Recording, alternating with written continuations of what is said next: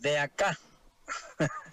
¿De qué lado, oiga? De Santa Cruz, de Santa Cruz, nuestra linda tierra. Nací acá, eh, mi madre Camba, nacida en Roboré, y mi padre Cochala, nacido en Quillacollo. Bien tirado, bien tirado.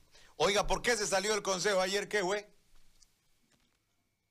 Primero que di a conocer todo mi rechazo a la forma y al planteamiento del POA. Y segundo, de que yo no puedo pues, estar avalando cosas que no estoy de acuerdo. Y por eso es que no estuve de acuerdo con ese presupuesto que nos presentaron, porque es lo mismo de siempre, Gary. El mismo modelo, el mismo el modelo concentrador, ese modelo que está solamente para fomentar la burocracia, ese modelo donde se gasta más de 80 millones de bolivianos en alquileres de edificios para que la burocracia funcione, teniendo su alcaldía donde deberías desconcentrar el poder. En lugar de gastar esa plata, debería esa plata invertirla en obras o en programas para la gente y darle facilidad para que la gente haga sus trámites. Entonces, seguimos construyendo, han construido la quinta municipal para eso, para que siga la burocracia ahí también. Entonces, el modelo no estoy de acuerdo. Segundo, en las políticas, políticas de ingresos, se quejan de que no hay plata y no hay plata y no hay plata, han bajado los ingresos. Pero ¿qué han hecho hasta ahora? Les dije ayer. Si han sacado un crédito de más de 7 millones de dólares para el catastro hace cuatro años atrás y no se ha avanzado en el catastro. ¿Y quién, ¿qué, empresa lo ha manejado el catastro, el catastro, Johnny? ¿Qué empresa lo ha manejado el catastro? ¿Cómo lo han hecho? La, sí, una empresa privada fue la que se adjudicó hace ya cuatro años atrás y ese era un financiamiento que venía del Fondo de Desarrollo Regional ya y el Banco Mundial, pero que la alcaldía prestó ese dinero. Entonces, ¿qué es lo que sucede, eh, Gary? Yo no voy a estar de acuerdo en que se sigan quejando de que si no pagas tus impuestos a inmueble, a vehículo, transferencia o tasa y patente, no hay más ingresos. Entonces, tenés que usar la creatividad. Tenés que ver de que ampliar el universo de contribuyentes es importante. Más del 40% no tributa. Entonces, si no haces catastro, si no actualizas tus datos, nunca vas a obtener más recursos. El otro tema, saneamiento de las tierras. ¿Cuántos predios en Santa Cruz hay sin papeles? Y hasta ahora no ha funcionado el fondo de tierra que yo propuse hace muchos años atrás. Y no, eso obviamente también te limita a que la gente se incorpore como nuevo contribuyente. Segundo, el tema de, de las alianzas estratégicas. La alcaldía se dedica a hacer todo. Mira un ejemplo, ¿cuántos millones se ha prestado de plata ya para construir el nuevo mercado Los Pozos, la Ramada y todo lo demás? Más de 50 millones de dólares. ¿Qué significa eso? Para dárselo a los gremiales que lucran con ese espacio. ¿Por qué no hacen, le dije yo, hacen ya varios años, ¿por qué no usan el modelo de que la alcaldía le dé el terreno, le haga el proyecto y que los comerciantes financien su puesto, pues, a 20, a 30 años? y no estar gastando la plata de los impuestos para construir mercado y darle a los gremiales así de una vez y que sean municipales. El otro tema, eh, ¿qué se quejan de que el centralismo no nos da plata? Nos dan muchas competencias, decían ayer. 11 competencias más nos han tirado. Desde la época de Don Evo Morales hace 15 años. Pero ¿qué han hablado ustedes? ¿Por qué ustedes no se quejan ahora? Si ustedes han sido permisibles a todos esos hechos que han sucedido. Entonces, ¿qué significa eso? De aquí para adelante, Gary, no se debe tolerar más de que el centralismo nos esté dando leyes, decretos y que nosotros cumplamos y gastemos nuestros propios recursos. Si quieren asignarnos nuevas competencias, que pongan plata, pues. O si no, no las aceptamos. Así hay que pararse ahora. No hay otro camino, porque si no, nos están cercenando nuestros pocos recursos, Gary. Un ejemplo le doy ahí. Más de 200 millones de bolivianos se gasta la alcaldía en contratos y ítems cuando le corresponde al centralismo eso. Se han construido hospitales y para que vayan medio funcionando hemos tenido que pagar de nuestros impuestos contratos. ¿Y dónde está la plata que tenía que darnos el centralismo? Le he dicho ayer. Nunca llegó, nos mintieron y nos mintieron año tras año. Pero aquí lo que hace falta es autoridad que se pare duro y diga, señores, basta de estos abusos, basta de hacerse la burla y señores asuman su competencia. Dejen de traspasarnos competencia de ustedes y hacernos gastar nuestra plata. Nosotros necesitamos en otras cosas invertir nuestro dinero. ¿Y cuánto el presupuesto? En el tema de las obras. ¿Cuánto el presupuesto? Antes que el me tema del BRT. De las obras antes que me Primero eran 60 millones, después 150 y ahora resulta ser que va a costar 250 millones el BRT. Entonces, eh, hay muchas cosas que yo no estoy de acuerdo. Primero en el modelo de gestión, un modelo concentrador, burocrático. Los sistemas de control y seguimiento y de fiscalización son escasos. ¿Por qué? Porque la gente no tiene acceso. No estamos conectados con plataformas, ya aplicaciones donde vos le dejas conocer la información real de, la, de lo que pasa en la alcaldía. Ahora ya no necesitas ir a hacer papeleos, todo lo podés hacer vía online.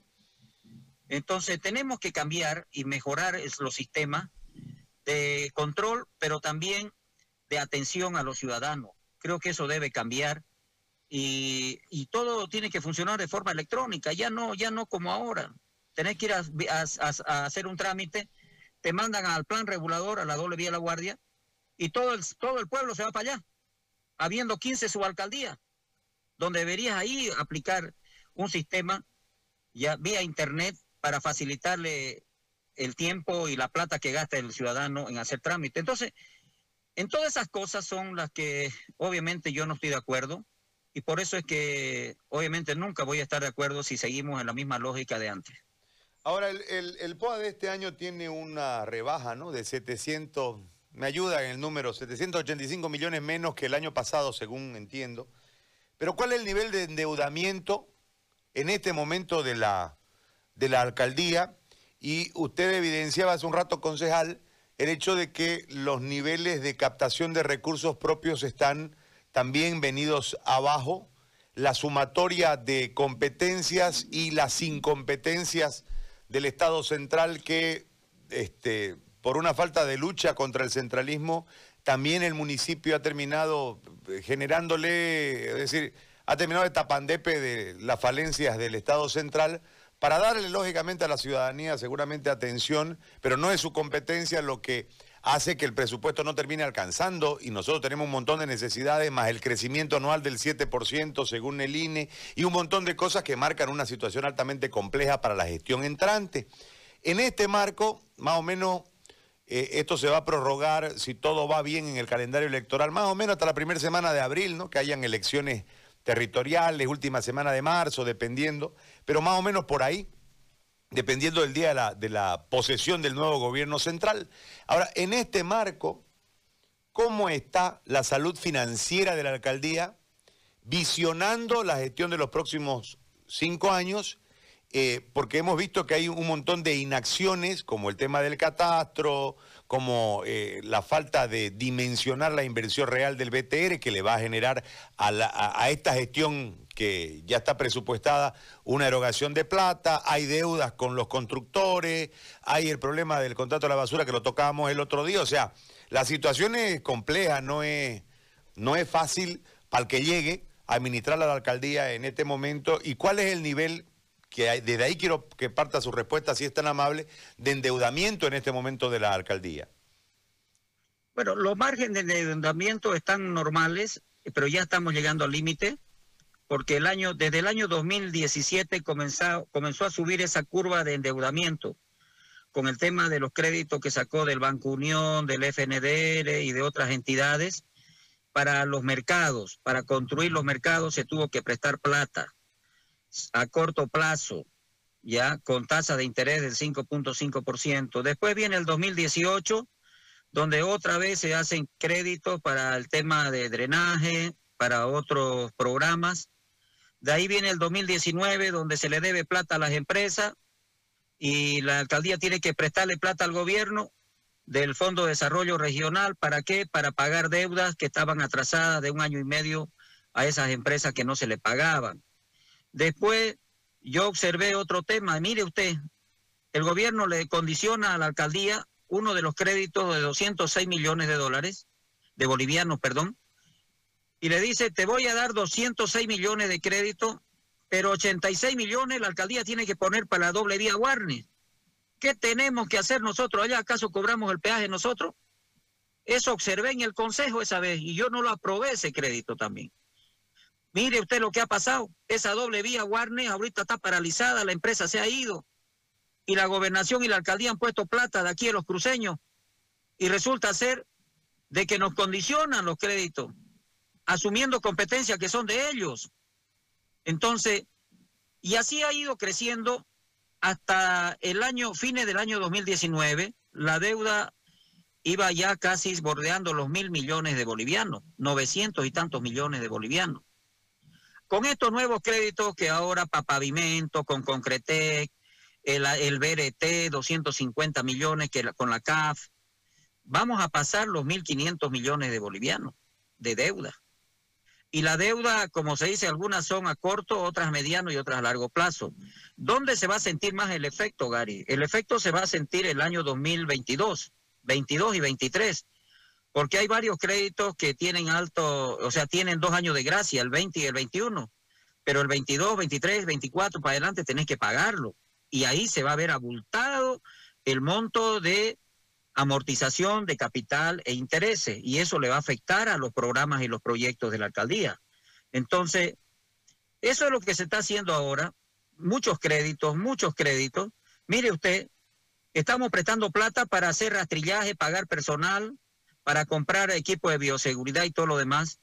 Cuando el gobierno vino acá y nos la charló cuando empezó la pandemia y nos dijo, ustedes tienen hospitales, vayan con el gobernador, tómenlo los hospitales y que nosotros vamos a poner equipo y vamos a poner médicos. Nunca llegaron, Gary. Recién han venido a dejar 300 ítems hace no sé cuántas, una semana atrás. Nos la vienen charlando de la época de Evo Morales y este gobierno lo mismo.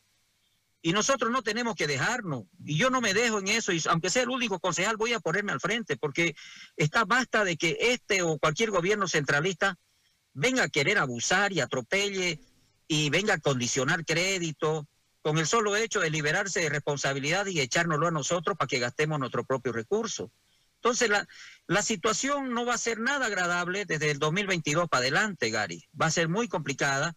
Por eso es que digo que tenemos que ser creativos, tenemos que buscar mecanismos que en este POA, digamos, yo les pregunté y le dije ayer, ¿cuánto de plata ustedes van a destinar para el catastro?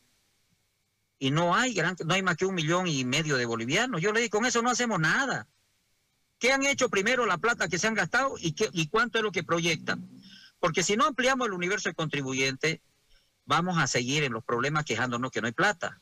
Si no sanean las tierras, esas tierras que están por allá, muchos terrenos que están a la deriva, no vas a incorporarlos como nuevos contribuyentes. Si no haces alianzas estratégicas con los privados, donde vos les des terrenos municipales, se construyan proyectos. Un ejemplo, un gran proyecto que yo creo que se debe dar es el tema construir mercado en unos 50 puntos de la ciudad, ya yo tengo definido más o menos dónde se puede construir, pero ya que la alcaldía no se endeude o esté prestando plata para construirlo, que lo construyan con su plata los, comerciantes, porque ellos lucran de ese espacio otro aspecto más, el proyecto de la nueva terminal de buses. La alcaldía quería construirla con su plata, hablaban hace un año y medio, ahora ya no hay plata, no hablan de eso. Pero ¿por qué no le das el terreno, concesionas el terreno, 30 años, y que venga una empresa o venga cualquier inversionista, mejor si son cruceños, y que obviamente construyan ellos, ¿ya? Y después que ese patrimonio quede de dominio municipal. El otro tema que reclamé ayer, Gary, se están haciendo aceras porque dijeron estamos arreglando las aceras y todo lo demás. ¿Por qué no compran este material de industria boliviana? ¿Por qué tenemos que importar las baldosas? Si usted ve en el primer anillo las que han puesto, son industria argentina. ¿Cómo querés promover el empleo si estás vos incentivando comprar de afuera, de Brasil, de Argentina, toda la materia prima? O sea, o el valor agregado que nos llega acá. Entonces, el nuevo modelo es desconcentrador, generador de empleos, que es lo que en este momento es empleo. La alcaldía tiene que fijar su meta en empleo y empleo y empleo. Y no solamente buscar cómo gastar su plata que tiene, hay que aliarse, hay que buscar otras alternativas y ser más efectivo en la parte social y de producción en el tema de los créditos. Creo que es ahí donde tenemos que apuntar, Gary. Le hago la última pregunta, concejal, agradeciéndole el tiempo que nos ha dado Y la pregunta está referida a la configuración política del Consejo, porque entiendo que usted y la concejal Chamicedine se han opuesto a esta cuestión y la supuesta oposición existente durante los 14 años este, no, no se opone. O sea, que, cómo está configurado políticamente el... ¿Es cogobierno eh, Santa Cruz para todos con el MAS? ¿Cómo está configurado políticamente el, el Consejo? Bueno, yo conozco de adentro estos últimos años de que la alianza del MAS con Santa Cruz para todo está vigente. Siempre tienen ocho votos, Gary, para todo. Cuando le da la gana, ellos ponen dos tercios, cuando le da la gana hay mayoría, o sea, hacen y deshacen porque tienen la mayoría. Si no fuera que nosotros estamos en esto, que yo como concejal trato de siempre decir la verdad de lo que está pasando adentro, mucha gente ni se enteraría de lo que sucede, porque hay números y cifras y acciones y decisiones que se toman que la gente no, ni entiende ni sabe porque nunca se le informa.